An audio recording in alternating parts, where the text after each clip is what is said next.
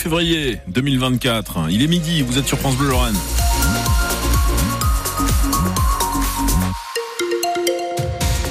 Bastien Munch. Ilan Malka, la météo de l'après-midi, ça va rester gris, sûrement humide aussi. Hein. Ah oui, gris et pluvieux hein, toute la journée avec euh, des températures entre 11 et 12 degrés. Hein. Euh, il fait euh, un petit peu plus doux qu'hier.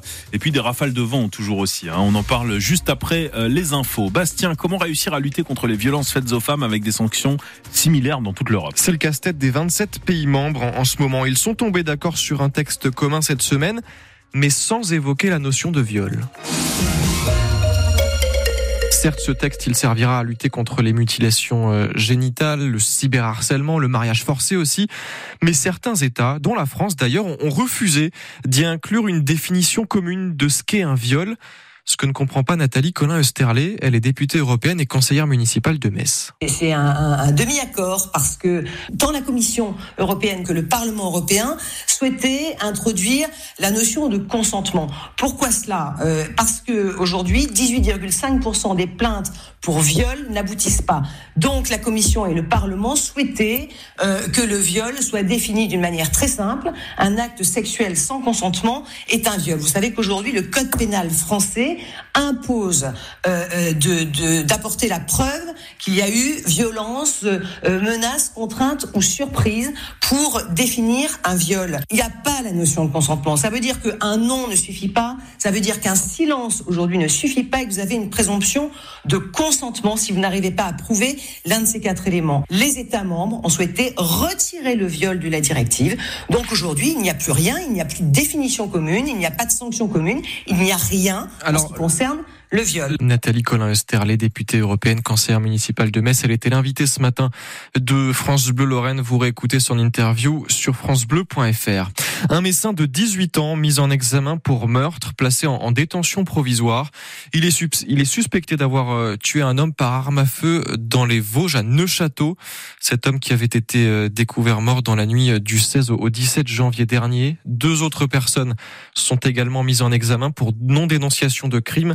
Elles sont placées sous contrôle judiciaire. Il s'agit de la compagne de l'homme suspecté de meurtre et d'un deuxième homme.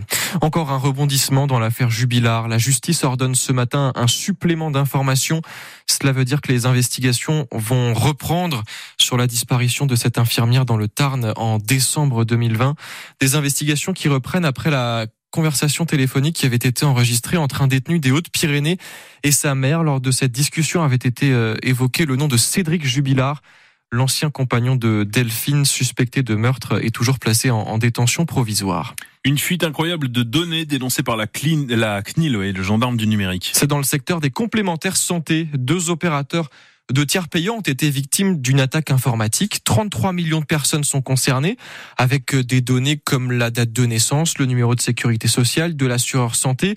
C'est un vol sans précédent. Selon Yann Padova, il est avocat spécialisé dans la protection des données personnelles et ancien secrétaire général de cette CNIL. C'est la première fois qu'il y a une euh, violation d'une telle ampleur. 33 millions, c'est un Français sur deux et à ma connaissance, c'est la plus grosse faille en France. Et ce qui va faire l'objet de l'enquête, là, c'est de voir si les mesures qui étaient en place, elles étaient proportionnées aux données qui étaient protégées et traitées Est-ce que c'était finalement adapté à la sensibilité des données? C'est ça qui va faire l'objet de l'enquête. Le risque pour les personnes est assez important, notamment de ce qu'on appelle des escroqueries, le phishing par exemple, ou l'usurpation d'identité. Et toutes les informations sur ce vol, cette fuite pardon massive de, de données est à retrouver euh, sur francebleu.fr. Le nouveau gouvernement élargi tarde toujours à se faire connaître. Il est annoncé euh, toujours pour les prochaines heures, hein, mais ça fait ça fait à peu près trois jours qu'on nous dit ça. Hier, c'est un allié de d'Emmanuel Macron qui a refusé d'en faire partie, François Bayrou, après sa relaxe dans l'affaire des assistants parlementaires européens du MoDem. Le maire de Pau affirme n'avoir, je cite, pas d'accord profond sur la politique à suivre. Après une chaleur hors norme en 2023, l'année de 2024 commence bien mal. Le mois de janvier a encore une fois battu tous les records. Il n'avait jamais fait aussi chaud à cette période. Cela fait en tout 12 mois consécutifs que la barre des 1,5 degrés de réchauffement a été dépassé sur la planète. Une équipe en crise face à une autre équipe en crise, c'est l'affiche de demain soir pour la 21e journée de Ligue 1. Oui, bon, il y en a une qui s'en sort quand même mieux que l'autre. L'Olympique de Marseille, huitième au classement, qui reste sur quatre matchs sans victoire. L'OM accueille donc le FC Metz, 16e, sept défaites de suite. C'est un peu le match de l'espoir hein, pour les Messins qui n'arrivent pas à sortir la tête de l'eau. La défaite 2-1 contre Lorient le week-end dernier n'a rien arrangé. Et l'ambiance au club est, comment dire, plutôt tendue, Thomas Lavaux.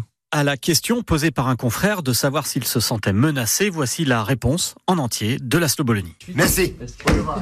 L'entraîneur messin s'est aussi agacé sur une autre question portant elle sur le mercato. La tension s'accroît, mais le FC Metz n'a pas bouleversé son quotidien. L'entraînement de lundi, jour off normalement pour les joueurs, était prévu compte tenu euh, du fait que Metz joue cette semaine vendredi.